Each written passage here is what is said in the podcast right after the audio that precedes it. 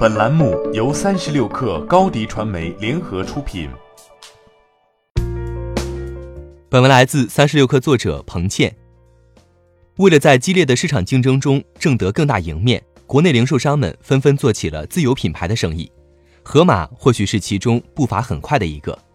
十月二十号，盒马全国标品采购总经理赵佳玉宣布，盒马自有品牌的销售占比已经超过百分之十。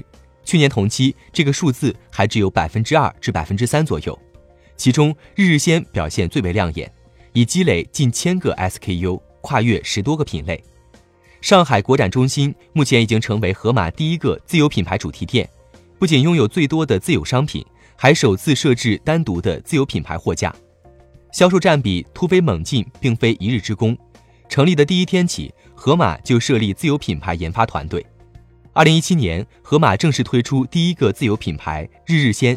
从最开始卖蔬菜，到后来增加鲜奶、鲜肉、鸡蛋、面点等，不断增加品类宽度。目前，日日鲜已经跨越十几个品类线。随后，盒马自主研发了主打熟食的盒马工坊、盐水毛豆、手工水饺和馄饨，都已成为热销商品。除了日日鲜和盒马工坊等在价格和包装上相对接地气的自有品牌。盒马还推出了更高端的帝皇鲜、盒马牌等自有品牌，其中帝皇鲜主打高端水产和肉类的冻品，而盒马牌则涵盖多个品类，包括米面粮油、零食、酒水，甚至杯碟碗盘和抹布等厨房用具。百分之十的销售占比离盒马的期望还很远。二零一八年八月的盒马鲜生供应商大会上，盒马总裁侯毅曾立下军令状。希望盒马能在三年内将自有品牌占比做到百分之五十以上。从零售行业的整体趋势来看，无论是线下商超便利店，还是线上的综合电商，生鲜玩家们都不约而同地做起了自有品牌生意。盒马凭借流量和品牌优势，正在试图重新建立规则。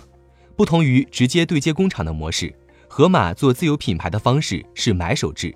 在这种模式下，自有品牌并不仅由盒马团队开发，而是由供应商专供。盒马来买断单品的供应权，自有品牌的一大初衷是为了帮零售商实现差异化策略，在品牌和价格上做出变化。但现状却是，大量零售商推出的自有品牌存在同质化严重、单纯靠低价吸引消费者的问题。欢迎添加 baby 三十六克 b a b y 三六 k r 加入克星学院，每周一封独家商业内参。终身加入学习社群，聊风口谈创业，和上万课友一起成长进化。高迪传媒，我们制造影响力。商务合作，请关注新浪微博高迪传媒。